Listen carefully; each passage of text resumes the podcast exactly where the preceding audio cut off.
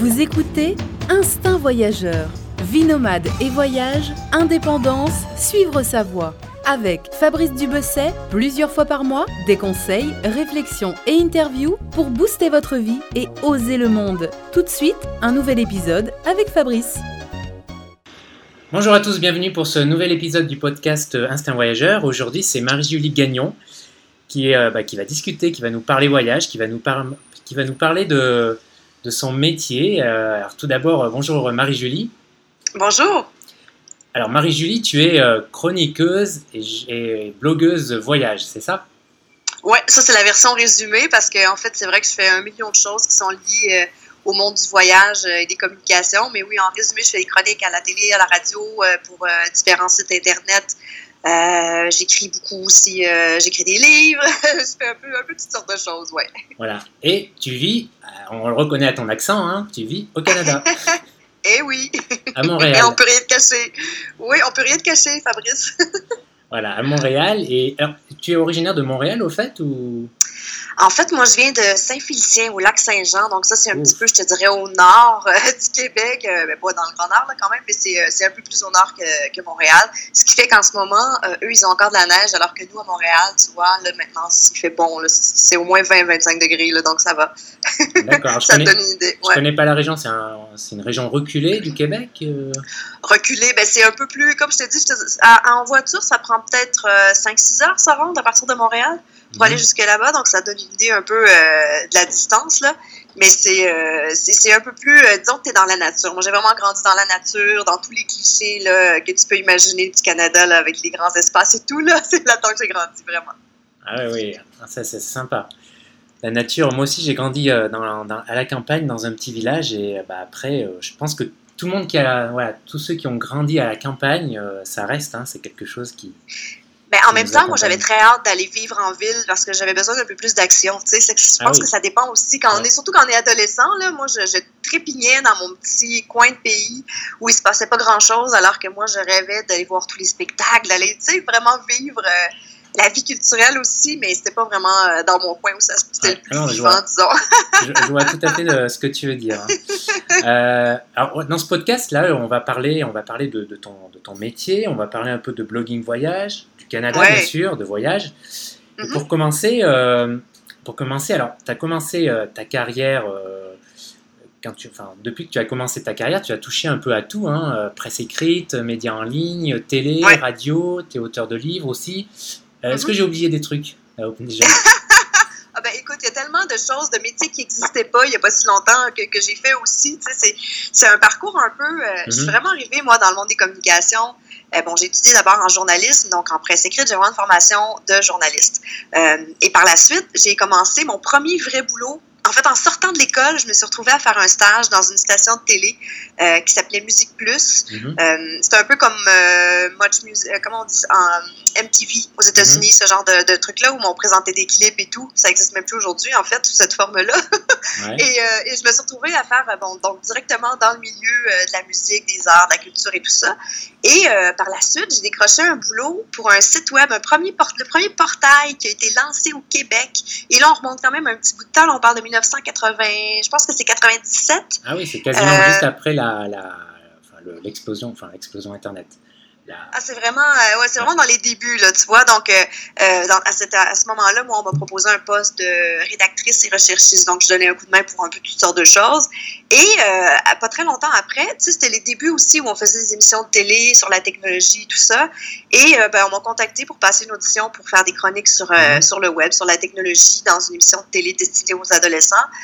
Donc, c'est un peu comme ça que je me suis retrouvée à faire de la télé, finalement. C'est un peu une série de, de D'accord. hasard. Tu n'as pas commencé Et, par le voyage, tu as commencé par le par parler vraiment commencé par la carrière. Moi, j'étais très, très, très obsédée par ma carrière très tôt. Ah ouais, Euh, comme toi, je Ah oui, ah non, non, moi, comme je te disais moi tout à l'heure, là, Marie-Julie, j'ai du mal à imaginer. euh, ben, en en fait, le, truc, c'est que j'ai tout fait très tôt, c'est ça aussi. Euh, tu vois, même à 18 ans, je vendais déjà, j'avais vendu déjà un premier reportage à un magazine. Et quand je dis que j'ai vendu, c'est vraiment mm. parce que j'ai fait moi-même les démarches pour, pour le vendre. Il n'y a personne qui m'a pistonné ou quoi que ce soit. C'est vraiment un milieu où je connaissais personne. Et moi, j'avais décidé que je voulais faire ça dans la vie et c'était ah. clair que je voulais, j'allais le faire. Non, mais c'est bien, tu avais, la, note, quoi. Tu savais ce que tu ah, voulais faire et tu y allais, quoi. C'est, ouais, exactement. Mais le problème avec ça, c'est que j'ai mis tous mes œufs dans le même panier. Donc, comme je te dis, tout était orienté sur la carrière. Mhm. Donc, j'ai fait très tôt, bon, c'est ça, des émissions de télé. Très rapidement après cette émission-là, j'ai été embauchée pour d'autres projets euh, où on avait besoin d'une fille qui pouvait parler un petit peu de technologie. Tu sais, bon, je me retrouvais à parler surtout de. Tu sais, on présentait des listes de sites web à l'époque et on trouvait ça super cool. Mhm. C'était un peu ça. Euh, donc, j'ai fait un peu ce genre de, de truc-là pendant plusieurs années. Et après, bon, j'écrivais aussi pour des magazines et tout ça. Puis là, à un moment donné, à 25 ans, j'ai dit, OK, ça n'a aucun sens. J'ai presque rien vécu, tu sais. Mhm. Euh, d'autres que le boulot. Bref, je suis allée faire un stage de trois mois euh, au Burkina Faso pour apprendre à faire du vidéo reportage tout en mhm. faisant à ce moment-là, c'était axé sur l'humanitaire, donc à, Ouaga. Et puis, euh, à mon retour, j'avais déjà un contrat euh, pour une émission de télé, mais je suis allée étudier l'anglais un mois à Vancouver. Et au moment où j'ai commencé l'émission de télé, dans ma tête, je me disais, je fais un an, puis après, je vais quand même aller voyager plus longtemps parce que je sentais que de plus en plus, ce, désir de voyage était, était présent. Puis, j'avais personne autour de moi qui était euh, qui était jamais prêt à voyager en même temps que moi, donc je me suis dit je vais le faire toute seule parce que sinon je le ferai jamais. Si, on, attend toujours les autres, on fait rien. Et voilà, tu vois. Puis même euh, même à partir du moment où j'ai décidé d'aller voyager. Euh, à ce moment-là, j'avais des copains qui, étaient partis genre pour un an en Australie, euh, ce genre de, de, de projet-là à l'époque, on avec le PVT déjà, déjà et tout ça. Euh, donc, ça m'inspirait un peu, mais moi, de le faire tout seul, j'ai fini par le faire parce que je pense que c'était nécessaire. Tu sais, quand tu le sens, là, je dis non, là, la carrière, c'est bien, là, mais à un moment donné, mm-hmm. j'ai besoin de vivre autre chose que vivre, en fait, vivre des choses plutôt que de regarder vivre les gens dans mes reportages. C'était un mm. peu ça euh, l'idée. Mais le Burkina Faso, tu avais, sans doute un peu marqué quand même, j'imagine, l'Afrique, tout ça. Mais ça, c'est drôle parce que, bon, avant le Burkina Faso, j'avais quand même fait des petits voyages, des petits trucs, mais c'était la première fois où j'allais vraiment dans une destination qui était très dépaysante pour moi. Mhm. Et euh, encore là, c'est un hasard que je me suis retrouvée là, hein, vraiment, là, parce que quand j'ai postulé pour le stage, moi, je voulais apprendre à faire du vidéo reportage et je pouvais aller euh, ils avaient différents pays où ils envoyaient les gens et c'est eux qui ont décidé de m'envoyer au Burkina. Donc, je me suis retrouvée au Burkina, mais je me suis retrouvée dans des conditions un peu, disons, peut-être trop parfaites euh, pour vraiment vivre le pays. J'habitais chez euh, un coopérant québécois qui mhm. avait quand même des conditions très, très confortables et tout. Et c'était facile un peu de, disons, de, de, de, se la couler douce dans ce genre de mode de vie-là où c'était très, très relax. Tu sais, un cuisinier qui fait ton, ton repas. Mhm. C'était vraiment un autre rythme, tu vois. Et mais ça a été quand même une super expérience. Écoute, apprendre à faire du vidéo reportage, puis là, on, se reporte quand même à quelques années avec des immenses caméras. Euh, la première fois où je suis sortie, puis là, il faut que tu demandes les, demandes de permis sur place. C'est pas si simple de tourner euh, à Ouagadougou. Je me suis retrouvée la première journée où je suis allée tourner. J'ai dit Ah, je vais aller tourner des images du marché. J'arrive au marché de Ouagadougou et je me retrouve après à peine, là, je te dirais deux minutes après avoir sorti ma caméra, mm-hmm. entourée de gens qui me huaient mais vraiment, les gens criaient Hé, tu vas pas nous filmer, tu vas nous donner de l'argent. tu sais, c'est comme. tu vois, c'est comme si soudainement, je représentais à moi toute seule tous les Blancs euh, qui avait fait du tort, ou, dans toute l'histoire de, la colonisation. Mm-hmm. C'était vraiment méchant, c'était méchant, c'était vraiment très méchant. Donc moi, j'ai été complètement déstabilisée par cet épisode-là, euh, parce que en plus, c'était mes débuts. Je, commençais, j'étais même pas encore très, euh, j'avais encore du mal avec la caméra, et là, j'ai cet élément-là qui s'ajoute en plus, mon Dieu. Donc je, sais pas comme si j'avais filmé des gros plans, ils étaient super loin, mais eux d'être dans le champ de la caméra, ça les a rendus comme fous. Et non, vraiment, le chauffeur de taxi m'a vraiment rentré dans le taxi après pour que je je puisse repartir parce que sinon, c'était assez stressant, franchement. je, je, ne voudrais pas revivre cette situation-là. Ah, je, comprends que ça a été stressant, en effet. Hein. En tout cas, euh, ton, premier, ton premier euh, pas en Afrique, au moins, ça t'a marqué, quoi. c'est clair. Puis quelques, quelques jours après aussi, j'ai filmé sans faire exprès euh, des bâtiments militaires alors que c'est formellement interdit. Et là, j'ai eu droit au militaire avec son Kalachnikov qui ouais. le pointe vers moi, qui veut que j'efface l'image. En tout cas, c'était non, non, j'ai eu quand même quelques petites euh, anecdotes comme ça, mais rien de rien de fâcheux là, qui, s'est produit là-bas. Ça a été un beau séjour, mais que, je dis toujours que le Burkina Faso, c'est un voyage que j'ai pas vécu parce que je refusais d'admettre que j'étais en choc culturel. Puis j'ai, j'ai, euh, on dirait que je me, je me suis mise, je me suis mise un peu trop en sécurité. Tu sais, je me suis entourée de, mm-hmm. de facilité dans ce voyage-là. C'est un peu ça. Fait que c'est un c'est un trois mois où j'ai pas tant vécu la culture de l'intérieur. J'ai rencontré des gens, mais pas en profondeur, comme j'aurais pu le Mhm. faire et comme je l'ai fait par la suite d'ailleurs dans d'autres destinations. Oui. Mais bon, bref, ça a été une expérience enrichissante, c'est clair. Et, et justement, à partir de là, donc tu, comme tu disais, tu as eu envie un peu de découvrir le monde, donc de partir euh, toute seule à l'autre bout du monde, plusieurs Oui. mois. Comment, comment ça s'est passé? Tu, tu euh, essayais de, de vendre des piges euh, avec, avec, avec la matière que tu, que tu, que tu euh, tirais de tes voyages ou tu alternais avec des piges au Canada et des, des périodes de voyage? Ben, en fait, l'autre problème, c'est que maintenant, j'étais étiquetée journaliste techno. Tu sais, on, on me voyait oui, comme la fille exact. des émissions de Mm. techno. Donc, il y avait ça aussi, il y avait ce désir-là d'essayer autre chose parce que je savais que je pouvais faire aussi autre chose, puis c'était pas juste euh, ça qui m'intéressait, tu sais. Donc, euh, à un certain moment, quand j'ai il est venu le temps de renouveler mon contrat, je travaillais sur une émission quotidienne euh, sur la technologie qui s'appelait La Revanche des Nerds. Ouais. Donc, c'était très chouette. C'était vraiment une belle équipe. C'était vraiment un très, très beau job. Franchement, là, c'était un peu un job de rêve pour une fille de, de 25 ans, à l'époque, 25-26 ans. Mhm. Mais ça s'est terminé. Ben non, en fait, ils m'ont demandé de renouveler mon contrat, mais moi j'ai dit non, je pars voyager un an. Puis elle dit, mais où tu- la productrice me, dit- me demande, mais où tu vas? J'ai dit, je ne sais pas. j'avais aucune idée, je savais juste que je partais un an à l'étranger. Et à ce moment-là, j'avais un billet d'avion pour aller en vacances euh, en Thaïlande. Et euh, j'avais pas de plan. J'avais dans l'idée d'aller en Australie pendant un an. Mhm. Mais euh, c'était pas clair encore pour moi. Donc, je suis partie en Thaïlande. Finalement, bon, je suis arrêtée au Japon voir des amis. Euh, je suis allée en Thaïlande quand même un, un bon mois. Je suis allée à Singapour.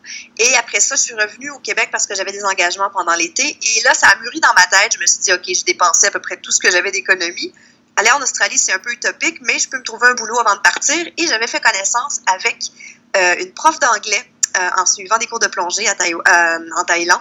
Mhm. Une fille qui avait enseigné l'anglais, donc un peu partout en Asie. Et j'ai pensé, ah, c'est un filon quand même assez intéressant.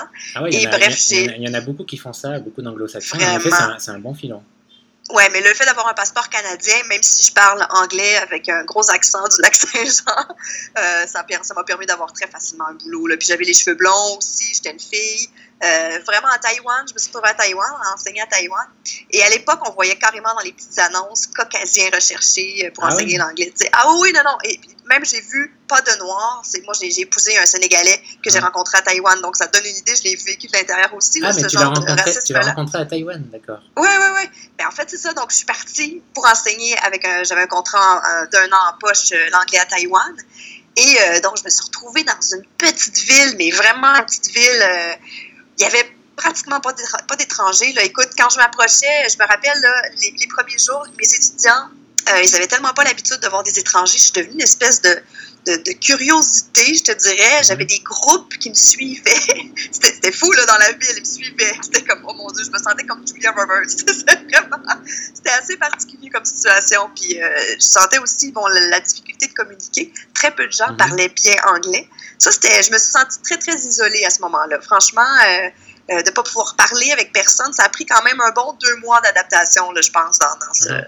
dans ce voyage. J'ai un- J'ai un ami qui connaît Taïwan, qui a vécu, il me disait, voilà, Taïwan, ça fait partie euh, des, des pays où agréable à vivre. Ah oui, tellement. Mais tu vois, moi, quand je suis arrivée à Taïwan, dans ma tête, c'était tellement flou l'image que j'en avais parce que je me disais, est-ce que c'est comme chinois ou c'est plus comme l'Asie du Sud-Est? J'avais vraiment pas une image très nette de ce, que, ce qu'elle- de ce à quoi allait ressembler Taïwan. Euh, puis j'ai, eu quand même droit à quelques petits chocs culturels. Je dis toujours que j'ai eu quand même un plus grand choc euh, en étant une minorité, une minorité audible, une minorité Mhm. visible, comme euh, quand on est, quand j'étais euh, en, en Afrique, j'ai- clairement la minorité visible, mais ça m'a moins frappé que de pas me faire comprendre jamais. Tu sais, ça, j'avoue que j'ai eu un petit choc de ne pas comprendre les conversations autour de moi, et très vite, c'est devenu agréable pour moi de ne rien comprendre. Et encore aujourd'hui, il y a des moments où je regrette ces- cette époque-là où j'étais assise dans un café, je comprends rien.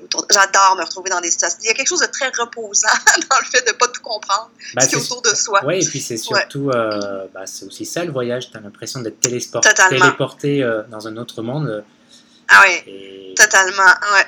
Et donc, bref, c'est ça. Je me suis retrouvée à ret- à enseigner l'anglais un- pendant un an. J'avais un contrat d'un an, mais finalement, j'ai fait dix mois et après, j'ai dit non, là, ça suffit. Euh, J'avais recommencé entre-temps à faire des petits reportages que je vendais euh, à des médias québécois. J'avais loué une caméra sur place, je vendais des Mhm. reportages euh, pour la télé ici. Ah ouais, ouais, ouais, ouais, je me suis retrouvée même à un moment donné, il y avait un, ar- un artiste, un, un chanteur très, très populaire au Québec qui, qui lançait un album. Et euh, il y avait une, une, émission de télé, un talk show en fait qui m'avait demandé de faire un vox pop sur la rue avec des Taïwanais pour leur faire écouter l'album puis leur demander ce qu'ils en pensaient. C'était vraiment très très drôle parce que ça a donné lieu à toutes sortes de situations euh, assez cocasses. Là. Ils comprenaient bien sûr pas ce que ce qu'ils chantaient. mm-hmm. Mais non, ça a, été, ça a été assez amusant. Bref, j'ai fait plein de petites choses comme ça. J'ai fait beaucoup de reportages aussi sur les phénomènes sociaux. Euh, les, les, marchés de nuit, c'est quelque chose qui est fascinant à observer, les marchés de nuit en Asie, tu le sais. Ouais, c'est ouais, ouais. riche en, en, expérience. J'ai interviewé des, des, sociologues, tu sais, des gens pour creuser ces questions-là que je voyais au quotidien, des choses qui m'intriguaient, mais j'ai pu... Le, en fait, le journalisme, pour moi, ça avait été, et ça a toujours été un prétexte pour mm -hmm. euh, satisfaire ma curiosité, en fait. Parce que euh, j'avais l'occasion idéale de me faufiler dans les coulisses de, de, plein, de, de plein de situations, de plein d'endroits, et poser les questions qui me qui m'intéressait, c'est un peu ça. Donc, bref, ouais. Et tiens, une question là qui me vient euh, à l'esprit. Euh, toi qui es canadienne, est-ce que tu trouves que les Français voyagent beaucoup? Est-ce que partir, est-ce que partir comme, comme tu as fait euh, un an mm -hmm. à l'autre bout du monde, est-ce que c'est quelque chose que les Canadiens, est-ce que c'est bien vu au Canada de faire ça? Est-ce que ben, depuis, moi j'ai l'impression de plus en plus, je mm -hmm. pense. Oui, je pense de plus en plus. Euh, si je regarde autour de moi le nombre de livres que je vois ces temps-ci euh, qui sont publiés, qui en lien au voyage, je pense que oui, il y, a un, il y, a un, engouement de plus en plus présent, de plus en plus fort. Euh, Est-ce qu'il y a une différence entre, entre le ça. Canada et ouais. la France? Est-ce que tu vois une différence? Ah, ben oui, énorme quand même. Parce que de un, vous, vous avez euh, déjà la, la, proximité de tellement d'endroits que nous, quand on veut voyager, il faut déjà euh, prévoir un peu plus parce que tout est plus loin. Mm -hmm. À part les États-Unis, euh, tout est plus loin, tu sais, donc faut, faut ouais, vraiment, euh, c'est autre chose. Donc déjà, vous, vous avez accès à des pays euh, quand même à distance très, ouais. assez rapide, tu sais. Nous, il y a, puis c'est une question de coût aussi. Voyager en Europe, c'est tellement en tout cas quand on est européen, qu'on, avec les, les vols en, en, low cost par exemple, ça mm -hmm. fait une énorme différence. Ouais. Là. Nous, c'est même voyager à l'intérieur du Canada, c'est très cher ici, donc c'est pas la même chose. Et on a plus de vacances. Ah, ça c'est tellement le point majeur. Si tu savais, le, en fait c'est le nerf de la guerre. Comment? Avec les RTT en plus. Non, pour ouais, non. Ouais, c'est ça. Donc, il y, a vraiment, vous, vous avez effectivement cette culture-là euh, des mmh. vacances. Je dirais que nous, on a peut-être moins. Et euh, on commence, nous, nos premiers emplois, on a deux semaines de vacances, normalement. Bon, mmh. moi, je suis pigiste, donc j'organise mes horaires comme je veux, mais ça fait en sorte que je travaille souvent 7 jours sur 7 aussi. Mais, euh, mais bon, c'est un peu une façon d'organiser le travail, mais généralement, c'est deux semaines, les gens qui débutent dans une entreprise. Ça s'améliore quand même après, avec les années, mais au départ, c'est normalement deux semaines. donc, toi, ouais, pour, donc, donc, pour toi, le frein au Canada, oui, c'est une question de coût, la distance, etc., les vacances, plus que plus qu'un fait culturel, plus que tu sais, les, les Américains, ont, enfin, en tout cas, c'est l'image qu'on a. Enfin, là, je parle des États-Unis. Ils sont très business, mmh. très, très carrière, très. Euh, euh, voilà, ce que les Canadiens sont, sont, un peu dans le même. Euh... Ben, déjà, nous, ça nous insulte toujours un peu de se faire comparer aux Américains.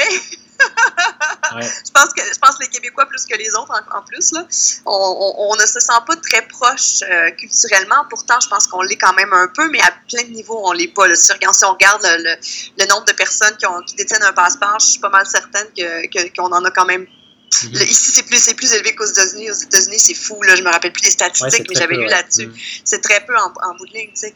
Euh, moi, je, pense vraiment qu'à la base, c'est vrai qu'il y a peut-être une question de culture aussi.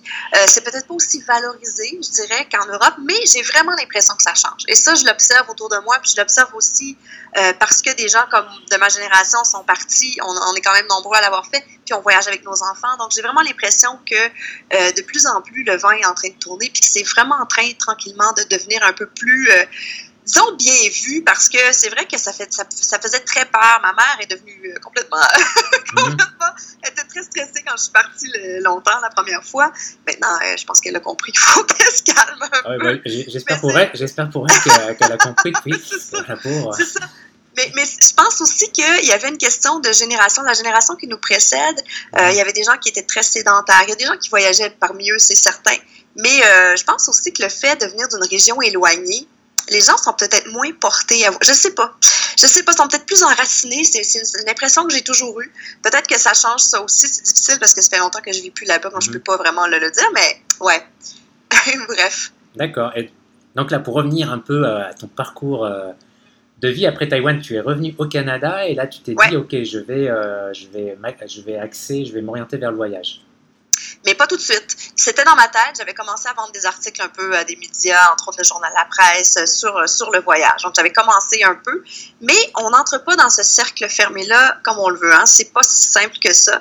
Et je connaissais pas trop comment ça fonctionnait, en fait, comment, euh, mhm. comment parvenir à faire ça à cette époque-là. Donc, j'ai continué un peu à faire un peu euh, toutes sortes de contrats, écrire pour différents magazines, journaux et tout ça. Et je me suis retrouvée, euh, j'ai Bon, puis là, à ce moment-là aussi, mon mari que j'avais rencontré à Taïwan, mon Sénégalais rencontré à Taïwan, mhm. euh, on, est, on a décidé de venir vivre au Québec. Et ça, ça a été une grosse décision à un moment où moi, j'ai eu des problèmes de santé là-bas.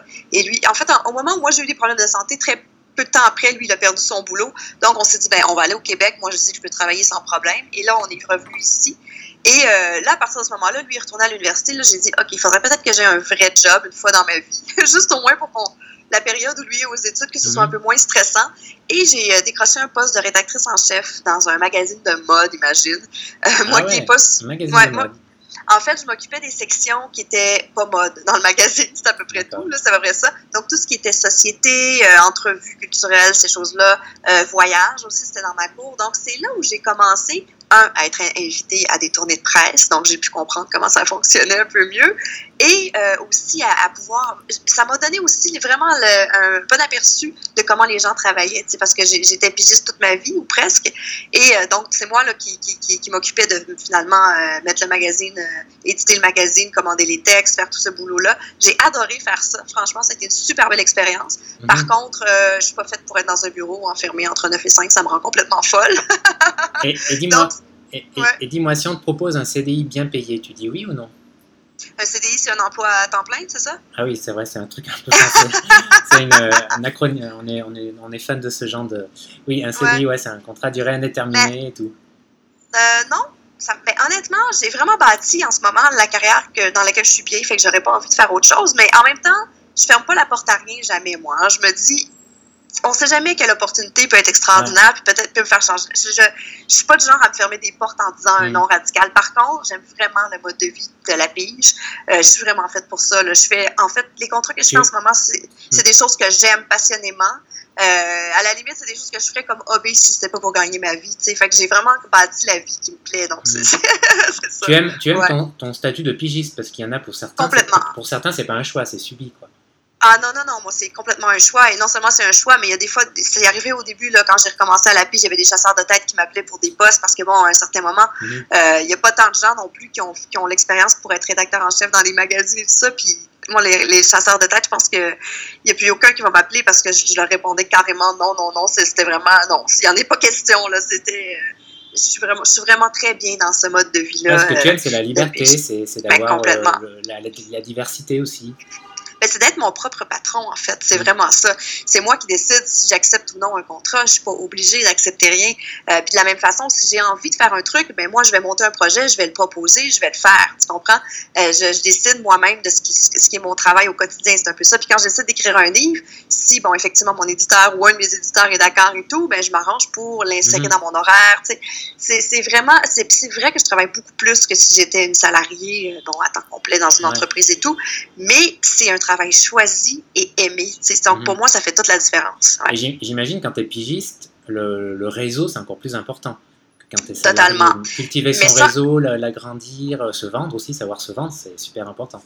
Ouais, en même temps, moi, toute cette histoire de réseau-là, j'ai toujours ça, trouvé ça un peu amusant parce que tous mes boulots que j'ai eus dans ma vie, sont souvent par des rencontres de hasard. Tu sais, c'est jamais des choses que j'ai tant que ça provoquées. C'est, tu sais, c'est toujours comme ça. Tu as un premier emploi, là, tu t'entends bien avec des gens qui pensent à mhm. toi pour un prochain boulot, après quand ils changent de poste. ah, oui, c'est assez naturel. c'est, naturel. Tout est naturel. ça a été un... Mon parcours n'est pas forcé. Tu sais, j'ai, oui, j'ai frappé aux portes, évidemment, comme tout le monde, parce que moi, je savais ce que je voulais, comme je te dis. Euh, je voulais faire de la télé, ces, ces trucs-là. La radio, c'est arrivé par hasard, ça aussi, parce que à un moment donné, j'ai lancé un livre, puis je me suis retrouvée devant une mhm. animatrice que je devais convaincre de m'écouter, qui avait l'air de complètement de s'en foutre, mais éperdument de ce que j'avais raconté. Puis finalement, j'ai réussi à capter son intérêt au point qu'elle a voulu m'avoir comme collaboratrice sur son émission. Donc, à partir de là, j'ai commencé une autre carrière parallèle de chroniqueuse radio, mais c'était pas du tout prévu dans mon parcours non plus, tu vois. Donc, c'est vraiment une série de hasards, de rencontres, et je me laisse beaucoup porter par ça. Euh, c'est-à-dire que si j'ai envie de faire quelque chose, je vais le proposer euh, à des gens peut-être que j'ai croisés, mais je vais pas, je vais frapper aux portes aussi de gens que je connais pas, que j'ai jamais rencontrés. Je l'ai fait souvent et je vais le refaire sans doute. Mais souvent, ce qui fonctionne le mieux, c'est quand on a eu des bonnes connexions avec les gens, les, les choses coulent plus naturellement. C'est vraiment plus comme ça que, ouais, que je le vois. Mhm. Et entre la, Qu'est-ce que tu préfères entre la presse écrite, la télé et la radio? Tu as une préférence? Ah, Je ne peux pas répondre à ça. Mais tu vois, à partir du moment où j'ai décidé de faire du voyage le pilier euh, de ma carrière, on dirait que c'était vraiment devenu secondaire, que ce soit de l'écriture, euh, mm-hmm. de la radio, de la télé. Ce qui est important pour moi, c'était mon fil conducteur maintenant, c'est le voyage. Donc, après le magazine, après, je suis retournée à la pige. J'ai travaillé aussi comme euh, auteur pour des séries télé, des trucs comme ça. J'ai vraiment fait un, gros mélange de, plein de choses, finalement.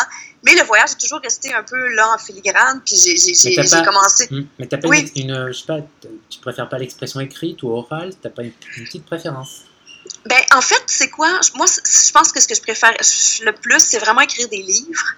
Euh, parce que tu as vraiment l'espace, tu as la liberté, il y a vraiment quelque chose de. Puis il y, a une satisfaction aussi à créer un objet. Il y a quelque chose de bien. Euh, c'est presque. C'est, ça s'explique pas vraiment tant que ça. C'est vraiment une question de. de y a, pour moi, il y a quelque chose. Je sais pas, c'est un rêve d'enfant aussi. Peut-être que ça va y rejoindre, il y a tout ça. Mm-hmm. Mais euh, le fait de faire de la radio, de la télé, c'est que ça, ça, fait travailler différentes parties de mon cerveau. Ça fait J'aime bien, moi, travailler de chez moi, écrire, relax, mais parfois, je trouve ça agréable aussi euh, de me retrouver entourée de gens dans une, émission de radio et on discute de toutes sortes de sujets, tu vois. C'est un équilibre, en fait. Ça rejoint, mhm. euh, j'ai besoin d'un peu des deux. Tu sais, c'est le côté ombre et lumière, là, tu sais, j'ai un petit mélange, j'ai besoin de ce mélange-là un peu.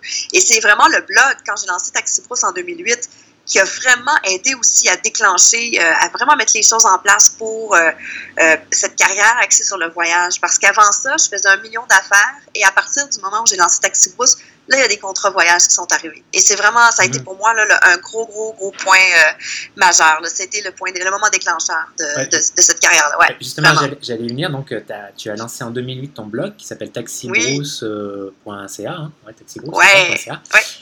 Et donc, à l'époque, en fait, bon, ce blog, tu t'en es servi. Le but, enfin, le but, c'était de raconter tes voyages. C'était aussi, j'imagine, t'en mhm. servir comme vitrine. Enfin, tu t'en sers aussi comme vitrine. Totalement en fait, quand j'ai lancé le blog, j'avais deux buts. Un, je me disais, ça va être l'endroit où raconter mes voyages parce que je venais d'avoir mon enfant. Ma fille avait à peu près, euh, en deux minutes, elle avait même pas deux ans encore au moment où j'ai créé le blog. Elle avait un an et demi à peu près. Donc, c'était un peu l'endroit où raconter mes, voyages plutôt que de raconter pour la 75e fois mes amis. c'était un peu l'endroit où je pouvais mettre ce que ça me tentait. Tout ce dont j'avais envie de parler, je le mettais là. Mais en même temps, il y avait une stratégie. Je me disais, je veux réorienter ma carrière vers le voyage. C'est un premier pas. Je savais pas par où prendre ça, mhm. mais je me disais c'est un début. Et effectivement, ça a bien fonctionné. Quelques mois plus tard, euh, il y a MSN qui était un, portail. Donc, MSN m'a proposé de, de, bloguer pour eux sur le voyage. Donc, j'ai tenu ce blog-là pendant plusieurs années. Ça m'a permis d'avoir un, en fait, c'est ça, c'est que je suis pigiste, mais j'ai des contrats réguliers, en fait, qui m'aident aussi à avoir une certaine stabilité. Donc, MSN, ça a duré plusieurs années. Ça a été une super belle aventure. J'avais euh, trois billets à écrire pour eux chaque semaine sur des sujets euh, voyage, mais peu importe, c'était vraiment très, très libre. C'était vraiment, vraiment un beau contrat, ça, mm-hmm. franchement. Et ça s'est terminé parce qu'ils ont complètement tout réorienté, tout leur, euh, tout leur site à l'international. En fait, ils ont enlevé tous les blogs du jour au lendemain. Donc, finalement, je me suis retrouvée à, devoir trouver autre chose. Et bon, mais c'est ça. Maintenant, tu vois, là, je collabore au site avenue.ca, avenue avec un S, qui est un autre portail, euh, ce qui est un média indépendant, en fait, ici. Et j'ai une chronique voyage là, chaque semaine. Puis j'écris aussi des articles, des destinations euh, du mois.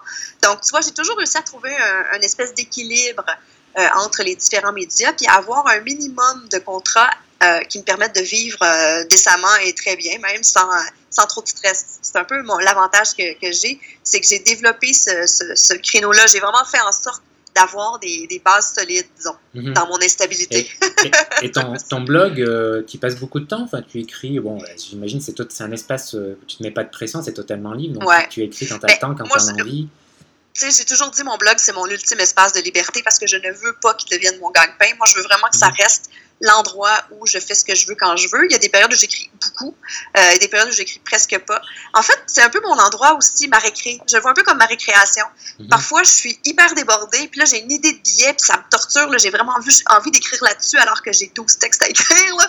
Je m'en vais écrire, c'est mon petit côté délinquant. Je, je, fais quelque chose que j'ai pas le droit de faire. Tu sais, il y a un côté très... Euh, mon blog, ça reste mon plaisir coupable aussi. Tu sais. C'est pas quelque chose qui me fait gagner de l'argent, c'est quelque chose qui, évidemment, a un impact sur le reste des contrats parce que les gens peuvent me me lire là, donc ils savent ce que je peux faire. Puis ils ont une bonne idée de.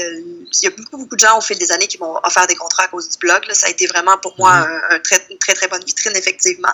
Mais encore aujourd'hui, c'est vraiment. Je me sens encore un petit peu. Euh, je pourrais être prise en flagrant délit d'écriture, de, de, de, alors que je devrais faire tout le reste des autres textes que je devrais pour les médias qui sont qui sont, sont, déjà, je, dépasse mes deadlines presque parfois. Et là, donc c'est ça. Donc je me dis, c'est mon petit espace de liberté où je fais ce que je veux quand je veux. C'est vraiment ça pour moi, et, Taxi Et, depuis 2008, donc tu as vu, euh, bah, tu as vu un peu l'émergence là de tous ces ouais. voyages qu'on appelle maintenant certains, du moins pour certains, des influenceurs, etc. Ouais. quel est ton regard par rapport euh, à ce, à, ah, ça? ben Écoute, tu l'as vu toi aussi, là, on, commençait à bloguer avec des, des attentes qui étaient bien différentes des, des, gens qui débutent aujourd'hui. Euh, moi, à l'époque, quand j'ai commencé à bloguer, c'était pas il y avait des lecteurs, mais le but, c'était pas d'avoir des statistiques à tout casser parce qu'il n'y avait pas encore un engouement aussi fort qu'aujourd'hui. C'est, il y a toute cette course aux chiffres-là aujourd'hui, moi, qui, qui parfois m'exaspère un peu parce qu'on veut, mhm. on veut des likes, on veut tout ça, puis même au point où, euh, ça, j'en ai parlé dans un récent article euh, sur Avenue, justement, le fait que maintenant, euh, il y a des gens qui achètent des faux abonnés, il y a des gens qui mhm. achètent des likes, il y a toute une, ça, il y a des dérives, il y a vraiment eu des dérapages au fil des dernières mhm. années. En même temps, le bon côté quand même de ces, les gens sont beaucoup plus professionnels dans leur approche aujourd'hui. Ça, c'est peut-être le bon côté. Euh, ils arrivent avec déjà des, des, des beaux designs hyper léchés. Euh, moi, mon petit, euh, mon petit bémol à ça, c'est que moi, je suis une fille d'écriture. Alors, c'est certain que j'ai beau aimer les belles photos, les belles vidéos, ça reste l'écriture, mon dada. Donc, c'est pas. Puis aujourd'hui, c'est vraiment l'image qui, qui, est mise de l'avant.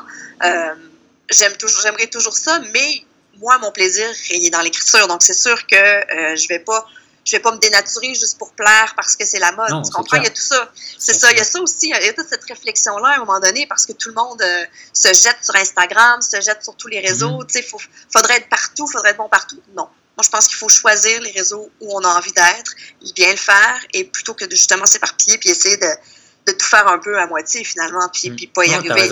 Tu es, très présente aussi sur les réseaux, non? Instagram surtout? Euh, Instagram, oui, mais moins un peu parce que ça m'a un peu énervé. Moi, Instagram, j'aimais bien le côté Insta. J'aimais le côté mhm. instantané, j'aimais le côté spontané et c'est plus là du tout. Maintenant, je le retrouve un peu plus sur Snapchat, ce, petit côté-là. Puis encore sur Snapchat, parfois, ça ça m'a énervé aussi que les gens migrent vers Insta Stories. Donc, il y a comme ah, euh, parfois. Ouais, tu sais, donc j'aime bien les réseaux sociaux de façon générale. Tu sais, Facebook, je m'en sers beaucoup. Twitter, ça a été mon réseau préféré très, très longtemps. J'aime encore ça, mais il y a beaucoup moins d'interactions et de, de, bah. qu'il y en avait avant. Là. C'est vraiment un réseau qui est en déclin puis on le sent. Ce qui est dommage parce que moi, je continue de l'aimer beaucoup, euh, Twitter. Mais euh, oui, les réseaux, mais faut pas. je déteste Pinterest, je vais pas me mettre à passer beaucoup de temps là-dessus, j'ai horreur de ça. Donc, il mhm. faut, choisir aussi à un moment donné. Ben, c'est oui, compliqué. Là, les stories, tu les retrouves sur Snap, maintenant sur Instagram, maintenant sur Facebook. en fait, voilà, quand tu voyages, tu vas pas faire une série de vidéos pour chaque, c'est infernal sinon. Ça, ça devient un peu, euh, c'est ça. ça ben, c'est pour ça aussi que je me suis mise à faire des fois un petit peu plus de vlogs, pas, beaucoup, mais juste de temps en temps, parce que je me dis au moins c'est pas perdu, puis ça va être au même endroit, plutôt que d'être éparpillé un peu partout là. Donc c'est ouais, ça m'a ça m'a amené là dans ma réflexion en fait. Mhm. Mais toi en tant que bon, on va dire, allez, en tant que t'aimes pas trop ce mot, je sais que tu m'as dit journaliste, mais disons. Ouais. Dans ce domaine-là, est-ce que mhm. moi j'ai fait parfois des voyages de presse, il y avait des journalistes, hein, et bon, euh, c'est un secret de polichinelle, hein, des fois il y a des journalistes de la vieille génération, ils, ils aiment pas trop les blogueurs. Hein. Ah, c'est clair. ou, au moins, c'est un froid glacial, on va dire. Mais, même moi, j'aime pas tous les blogueurs. oui, aussi, oui, oui, bien sûr, ouais. Mais tu vois, il y a quand même un peu, il y, y, en a certains qui voient ça comme une concurrence, comme, euh, comme même, oh, on va, tu, tu, vas nous piquer notre boulot, quoi. Mais en, fait, pas en 2017, je pense. OK, moi, de la façon dont je le vois, j'ai vraiment une réflexion. Ça fait plusieurs années que je réfléchis à cette question-là. Et tu l'as dit tout à l'heure, moi, je me définis plus comme journaliste parce que je fais trop de choses aujourd'hui. Puis j'ai accepté des partenariats avec des marques aussi, ce qui fait qu'éthiquement, je ne peux plus me définir comme une journaliste qui a des mm-hmm. règles vraiment très, très strictes à suivre. Mais euh, c'est vrai que ça peut énerver. Et moi, je me rappelle, parce que moi, on, me met souvent l'étiquette blogueuse dans les tournées de presse, même si je suis avec que des, des journalistes, parce que euh, parfois, ils invitent un seul blogueur, puis bon, c'est moi qui me retrouve là.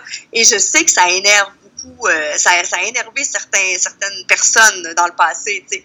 Mais moi, encore là, moi, il n'y a rien qui m'agace plus que quelqu'un qui passe son temps à faire des selfies en tournée. Là, je veux dire que ce soit un blogueur ou un journaliste, ça va m'énerver mm-hmm. autant.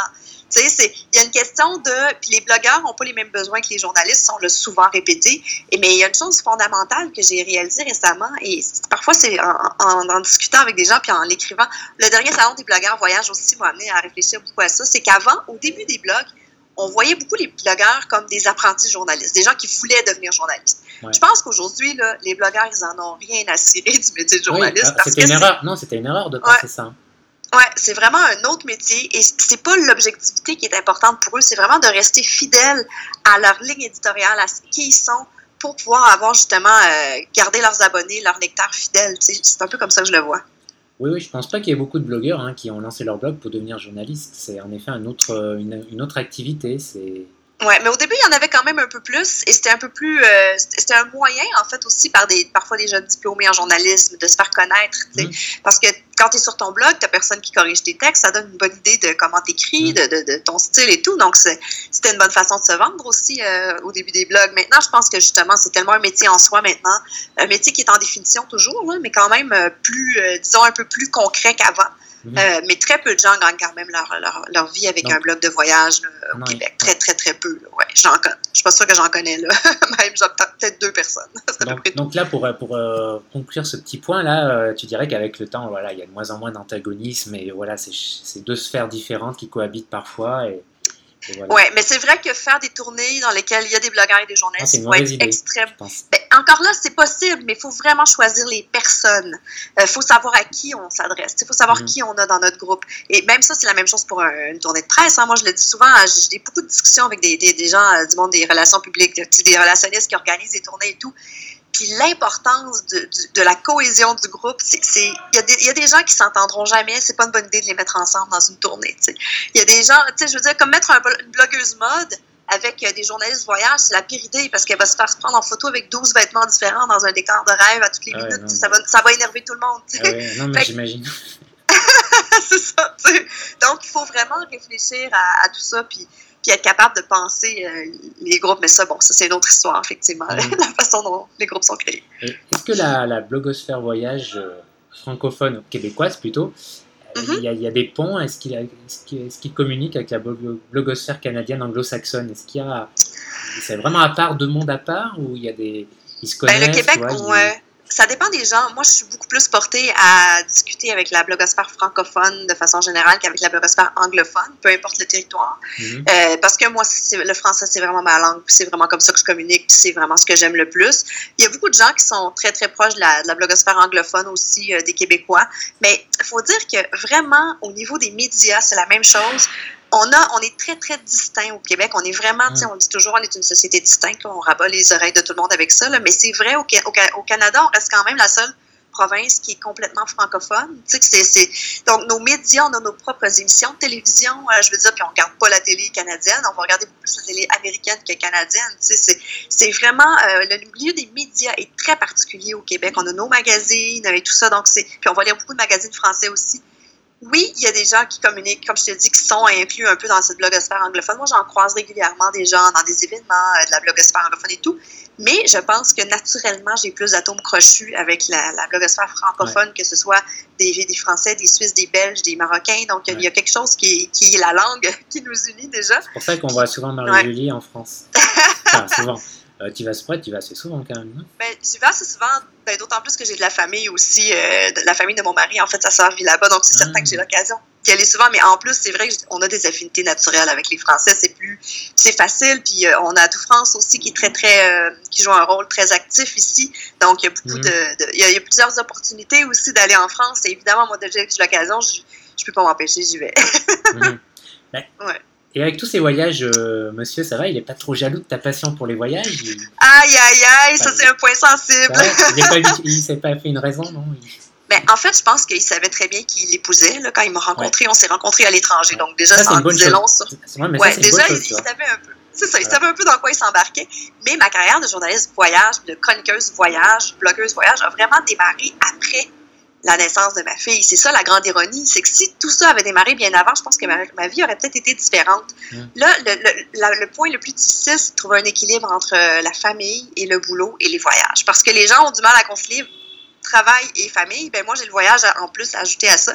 Au fil des années, je pense qu'on a trouvé une bonne façon de fonctionner, d'autant plus que nos deux familles sont très loin. Hein. donc ça, ça joue un rôle au quotidien. On n'a personne qui peut venir à la maison si on a besoin. on n'a personne euh, de, famille proche qui peut débarquer euh, s'il y a une urgence ou quoi que ce mhm. soit. Donc c'est c'est toute une organisation, disons, de, de, pouvoir voyager. Mais je voyage pas plus qu'une fois par mois, ça c'est la règle. Mhm. Ou alors, et j'essaie d'emmener ma fille le plus souvent possible. Puis bon, évidemment, mon mari aussi, mais lui, il a moins de vacances parce que lui, il a un mhm. emploi plus stable, il a un emploi stable de façon très, euh, très régulier. Alors que, bon, c'est ça. Donc, lui, c'est la stabilité du couple et moi, je pars un peu plus souvent.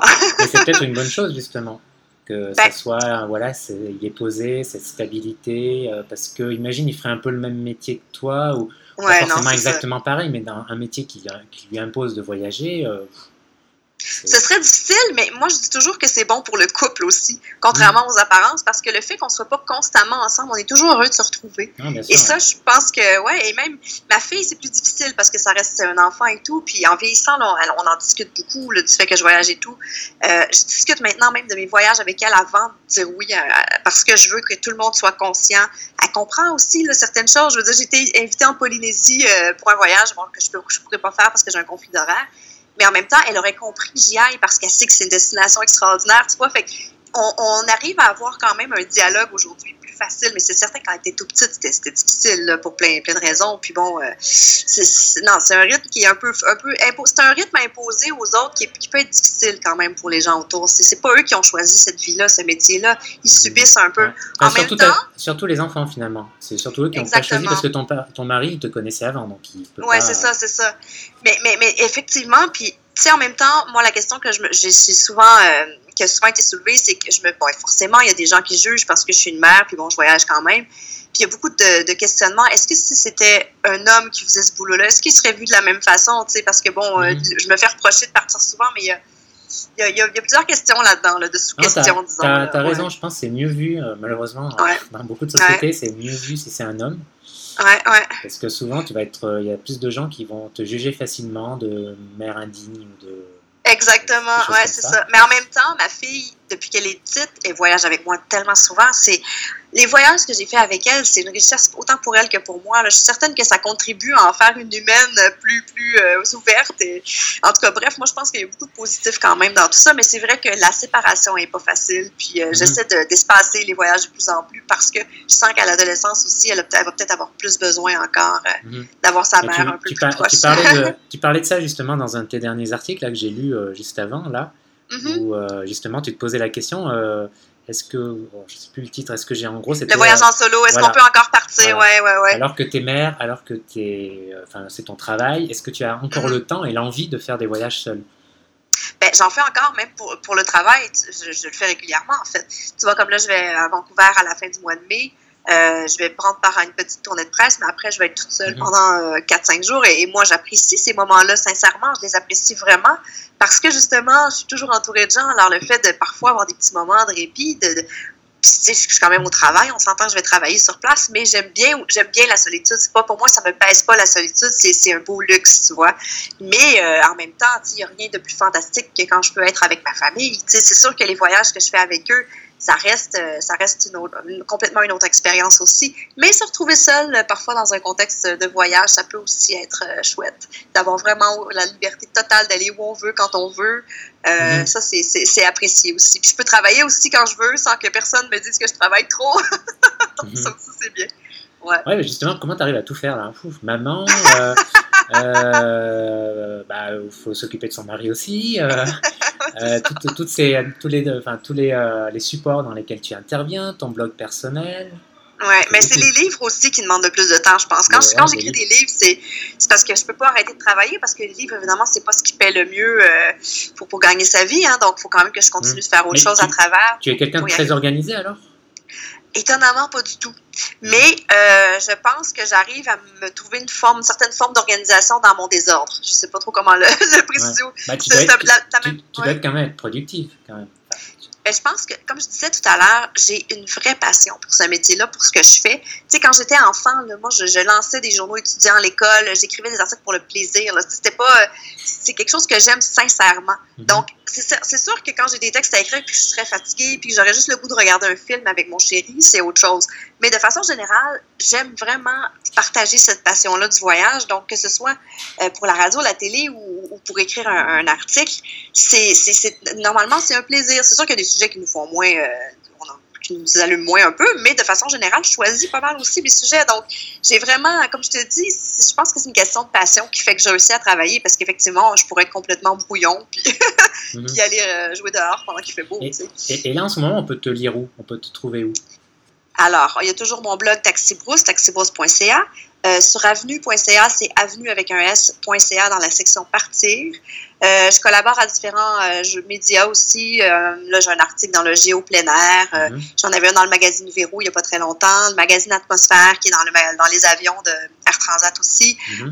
même sur le blog de Transat aussi, je blogue pour eux de temps en temps. Euh, je collabore à plein de médias, là, à gauche et à droite, euh, comme, comme, selon les. J'ai, ah, j'ai un, il y a un magazine qui vient de sortir là, pour lequel j'ai, j'ai collaboré aussi. Ça s'appelle Caribou. C'est un mhm. super beau magazine. Euh, donc, j'ai fait un article euh, récemment là-dessus. Et bien sûr, il y a mes livres, parce que là, je viens de lancer coup sur coup deux livres.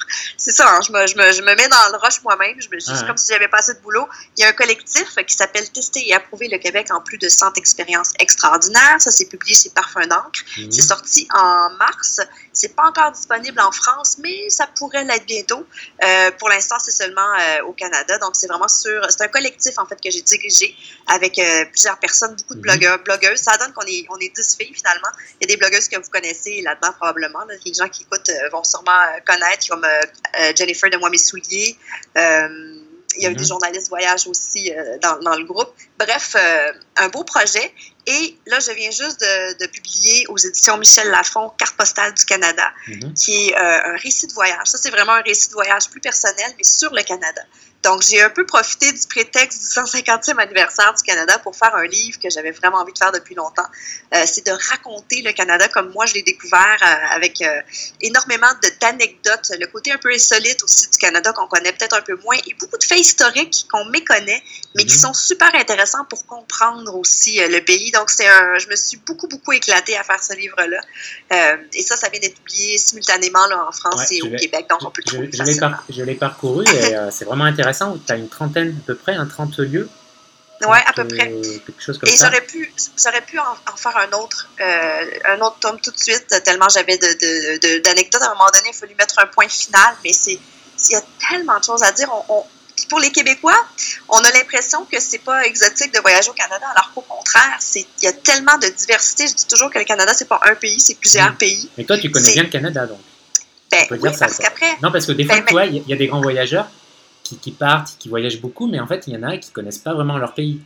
Mais c'était ça, mon problème. C'est ce qui a fait que j'ai voulu le visiter. Parce que après être revenu justement de mon exil en Asie et tout ça, j'ai dit, mais mon Dieu, c'est ridicule, je connais pas le Canada. Donc, je suis partie. Après, j'ai fait un projet avec euh, mon mari, quand ma fille est née. C'est juste quand ma fille est née, euh, elle, avait même pas deux ans. On a fait un projet qui s'appelait euh, Le Canada en 31 jours. Donc, il nous a amené mmh. à découvrir différentes provinces. Ça, c'était publié sur un, un portail canoë, que ça s'appelle. Et euh, donc, pendant, euh, ça c'était un projet complètement fou, j'écrivais la nuit, je visitais le jour. Pendant 31 jours, j'ai publié genre 15 articles. c'était un, ça, ça devait être intense, hein? C'était très intense, euh, mais ça a donné un. C'était un peu. Tu sais, quand ça, a vraiment donné un bon aperçu de ce qu'était le Canada. Et depuis, j'approfondis. C'est un peu comme ça que je le vois. J'approfondis. Je vais, je vais découvrir différents mm. endroits. Euh, je prends le temps aussi d'aller. Euh, parce que parfois, choisir entre une destination super exotique et le Canada pour le même prix, bon, on va être porté à aller dans l'exotisme. Mais maintenant que j'ai un peu plus d'explorer, ben, j'ai envie vraiment de comprendre euh, ce pays-là, qui est finalement le pays metteur dans mon passeport. Alors, il faut quand même que je sache un peu où je vis. Puis, franchement, j'ai eu des belles découvertes, mais vraiment des choses qui, m'ont énormément surprise là, à travers le, pays. Tu sais, juste les traces des Vikings à Terre-Neuve mhm. euh, versus euh, toute la ruée vers l'or, l'histoire de la mhm. ruée vers l'or au Yukon. Ça, je pense que le Yukon, c'est vraiment. C'est ça que j'ai bien aimé dans ce livre, en fait, c'est qu'il y a un mélange de tout, un mélange d'histoire, il y a un mélange, ça va des ça va d'un voyage en train là, euh, de Toronto, la, ligne de, la ligne de chemin de fer Toronto-Vancouver, ça va de, euh, de la nature euh, grandiose du Canada, oui, des petites anecdotes d'histoire comme ça, c'est ça qui est sympa dans ce livre en fait, ça, ça donne, une ah, ça donne une plus grande, une plus grande variété à ce qu'on peut imaginer au Canada en fait. Ouais, ben merci, c'est le but en fait. Puis là, j'ai tellement pris sur mon sujet que je retourne faire le, traverser le Canada, mais avec ma fille cette fois-ci à la fin juin. Donc, je refais encore le trajet. Cette fois-ci, je vais m'arrêter à des Mhm. endroits que je connais moins. À Saskatoon, où je suis jamais allée encore. Donc, je vais aller voir un peu à quoi ça ressemble euh, la Saskatchewan. Et je vais arrêter à Jasper, où je suis allée déjà quelques reprises, mais que j'aime tellement. J'aime tellement les montagnes, les rocheuses, c'est magnifique. Donc, je vais arrêter là deux jours aussi avec ma fille, encore une fois. Donc, ça va lui permettre, elle, de, de- parce qu'elle est allée quand elle était bébé, mais bon, elle se souvient pas trop. Mhm. Donc, maintenant, on va prendre le temps là, Oui, il y a- à deux. Moi, il y a un truc, il y a un trip euh, depuis longtemps que j'aimerais faire, c'est euh, bon trip là, en canoë sur le Yukon, là, tu sais, vers. euh, Ouais. bon, c'est assez connu, hein, là, je pense qu'il y a pas mal de gens qui font ça, mais ça doit être vraiment grandiose.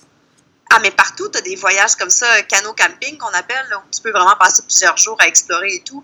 Euh, effectivement, ça peut être une super belle euh, expérience aussi. Mais euh, oui, au Yukon aussi, c'est- parmi les, les activités, disons, les, le genre d'excursion que les gens aiment bien faire. Mais il faut, Mhm. faut, faut avoir la patience aussi. Moi, j'aurais pas, euh, j'aurais pas la patience, je crois, de faire euh, un, trop long voyage en canot. Mais c'est une belle façon, en fait, de découvrir, euh, découvrir un coin de pays, franchement. Et, et cette année, donc, c'est le 150e anniversaire du Canada. Alors, est-ce qu'il y a des manifestations, des, événements, à part un feu d'artifice, j'imagine, mais est-ce qu'il y a des choses en particulier Ah, partout. Euh, en fait, ce qui est drôle, c'est qu'en ce moment, c'est le, cette année aussi, c'est le 375e de Montréal. Donc, il y a plein. on- à Montréal, on entend beaucoup plus parler du 375e de Montréal. Ah, donc, Il y a euh, beaucoup, beaucoup d'anniversaires, en fait, ah cette ouais. année. Donc, c'est une super année pour, Et, y aller, euh, là, pour aller au Québec, là, du coup. hein. Oui, euh, en même temps, oui, tout à fait. Puis, à travers le Canada, en fait, une chose intéressante, c'est que les parcs de Parc Canada sont gratuits, l'accès. Euh, ouais. donc, euh, on peut se procurer une, une- une espèce de carte là, qui s'appelle Ouais. la carte découverte, qui nous permet d'accéder gratuitement aux parcs nationaux Toute du. Canada. Toute l'année. pendant toute l'année, ouais, toute l'année. Donc ça, c'est une façon intéressante justement de se dire ah ben c'est peut-être un prétexte pour euh, pour aller euh, pour Ouais. aller explorer les parcs. Et donc il y a ça, mais sinon oui dans différentes villes il y a plein plein plein d'événements culturels. Je sais que du côté d'Ottawa il y a même un partenariat avec euh, les machines de, de à Nantes là. Les, toutes les machines, je je l'ai pas euh, dans ma tête. Ouais, j'ai oublié, machines, le, machines de oublié le Lille. nom. Oublié Les machines de euh, Lille. J'y suis allée en septembre dernier, en tout cas, je me souviens plus. euh, les machines de Lille, c'est ça? En tout cas, bref, là où il y a le Euh, gros éléphant, mais il va y avoir des, euh, ouais. certains de leurs euh, de leurs euh, gros personnages euh, mécaniques qui vont se retrouver en plein centre-ville d'Ottawa donc pendant l'été. Il y a plein, plein, plein d'événements comme ça euh, un peu partout. Donc, je pense qu'en en, en fouillant sur le site là, du 150e anniversaire, là, les gens qui viennent vont avoir amplement de quoi s'occuper. Ouais. Mais déjà, l'entrée gratuite au parc naturel, c'est pas mal parce que l'entrée gratuite, c'est. euh, je me rappelle aux États-Unis, c'est assez cher. Enfin, Oui, puis c'est tous les. Effectivement, il y a les parcs, mais il y a aussi tous les lieux historiques qui sont gérés Mhm. par Parc Canada. Donc, Et ça, c'est des superbes les musées peut-être? Euh, pas les musées, non, pas les musées malheureusement. Mais par contre, euh, euh, quand je parle de lieux historiques, euh, il y, a- il y a certaines, il y a certains endroits qui sont franchement intéressants aussi à découvrir. Là, quand je parlais tout à l'heure de, des Vikings, il y a un site viking euh, archéologique et tout qu'on peut visiter à, à Terre-Neuve, donc qui est absolument spec- spectaculaire. Entendons-nous, là, ça reste quand même, euh, c'est de l'archéologie. Là, ils n'ont pas fait des reconstitutions incroyables, mais c'est pour l'histoire de tout ça. Moi, je suis fascinée quand je peux aller à- accéder à une visite là-bas, puis on me raconte l'histoire des, des Vikings, alors que nous, on nous enseignait quand on était petits que c'était Christophe Colomb. tu sais. C'est Ouais, ouais, ouais. c'est vraiment qui avait découvert l'Amérique. Tu sais, Il y a vraiment. C'est ça qui est intéressant, moi, je pense, dans, dans l'histoire et dans le voyage, c'est de, découvrir soi-même sur place des petites bribes d'histoire qu'on méconnaissait, puis finalement de se remettre, euh, se, refaire sa propre histoire, finalement. Mhm. Exactement. En tout cas, c'est ouais, une bonne année. euh, si vous savez pas quoi faire, si vous hésitez depuis un petit moment à aller au Canada, c'est peut-être une année intéressante là cette année, du coup.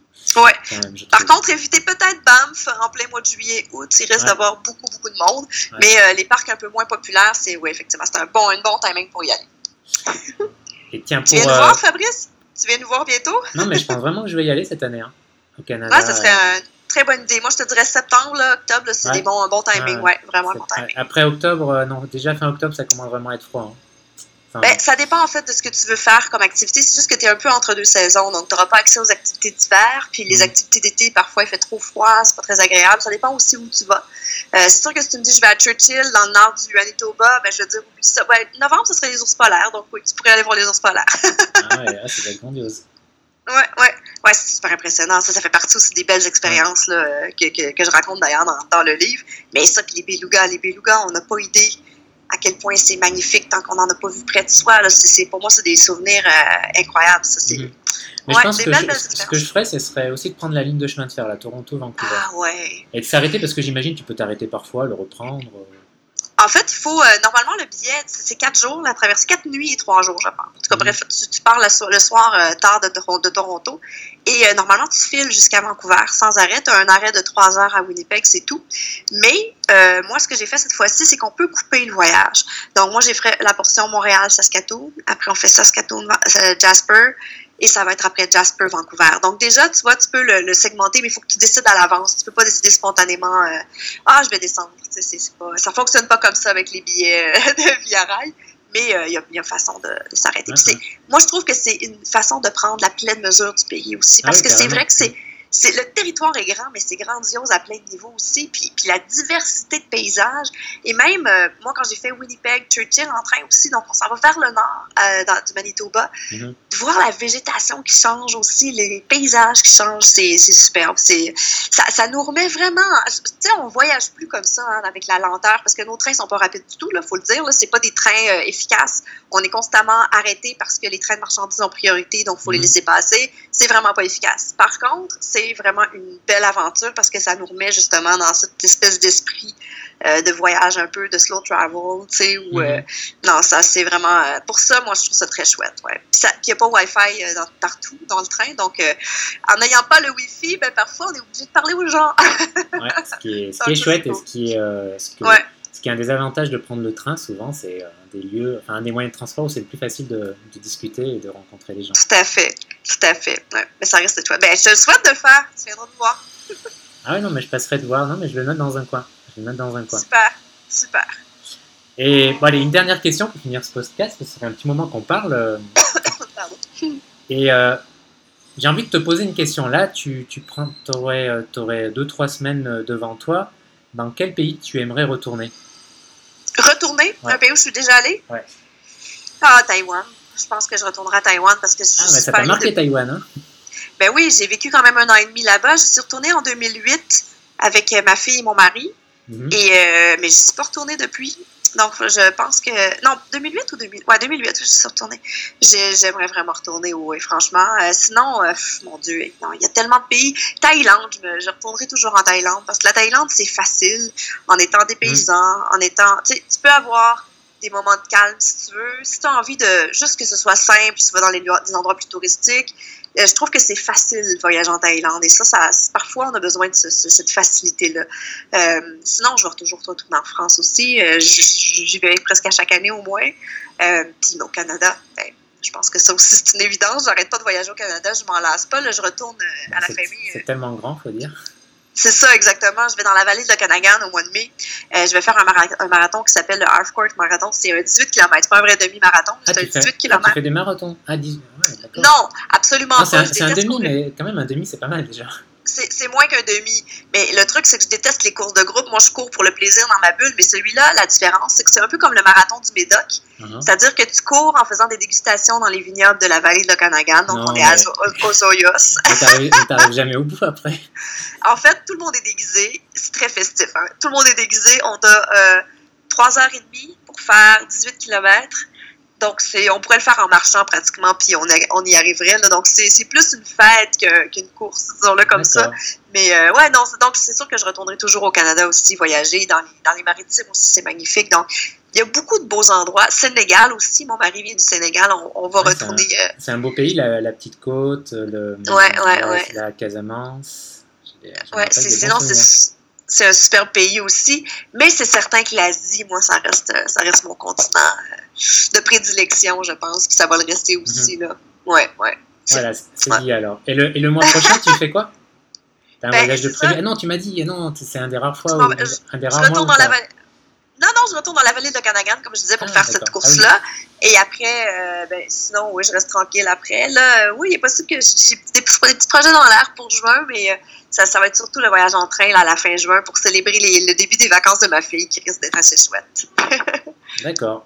Bah écoute, Marie-Julie, Marie, euh, Julie, je crois qu'on a fait. Enfin, on a un peu survolé là, un peu tous les différents sujets. euh, Est-ce que tu as peut-être un, je sais pas, un point que tu voudrais parler, dont tu voudrais parler, qui tient à cœur ou... Ben non, pas spécialement. Moi, je dirais, s'il y une chose, s'il y a une chose que j'ai à dire aux gens, peut-être, c'est voyager, ça, c'est, c'est pas obligé d'être toujours de la même façon, coulé dans un même moule. Moi, j'aime voyager. Puis, sais, c'est, c'est la même chose avec les blogs. On dit qu'il faut avoir une niche. moi, je, je, je crois pas aux niches dans la mesure où moi, c'est pas vrai que d'une journée à d'un voyage à l'autre, je voyage de la même façon. Il y a autant de façons de voyager qu'il y a de voyageurs et d'état d'esprit. Mhm. C'est-à-dire que des fois, je suis dans l'état d'esprit pour être dans un hôtel 5 étoiles et ça me fait un bien fou, alors que d'autres fois, j'ai envie de vivre une expérience un peu plus nature dans une tente, idéalement euh, déjà montée, que j'aurais pas eu à monter moi-même, mais d'être dans la nature. Donc, on n'est pas obligé de se confiner à un type de voyageur. On peut s'adapter, puis c'est pas parce que tout le monde valorise à tout prix le voyage très à la dure, sac à dos, que c'est forcément pour nous. Donc, je pense qu'il faut se, se, laisser les options ouvertes, il faut se laisser voyager comme on a envie de le faire et arrêter de Voilà. penser qu'il y a une seule façon de voyager. C'est un peu Puis, ça, euh, peut-être. et, et puis en plus, on change, on change aussi. euh, Ben oui. Puis avec un enfant, on n'a pas forcément envie non plus que tout soit compliqué. Euh, donc, voyager aussi avec vos enfants, c'est génial. faut le dire. Et voyager en solo aussi si vous en avez envie. Ouais, en fait, il faut voyager n'importe euh, n'importe quelle configuration, il n'y a pas de souci. Tant Voilà, qu'on en dit. a envie. Bah, écoute, Marie-Julie, euh, merci pour, euh, pour ton temps. Euh, je te souhaite une, euh, plein de bonnes choses. Je vais mettre dans l'article du blog là, les liens vers ton blog, vers euh, tes ouvrages, etc. etc. Donc, les Super. auditeurs, euh, vous allez sur le blog pour les retrouver. Et puis, euh, bien voilà, euh, plein de bonnes choses pour toi. Merci à toi aussi. Voilà, à bientôt. Ciao, ciao. Bye bye. Merci d'avoir suivi euh, ce nouvel épisode du podcast euh, Instinct Voyageur. Euh, J'espère que vous avez apprécié ce long podcast avec Marie-Julie.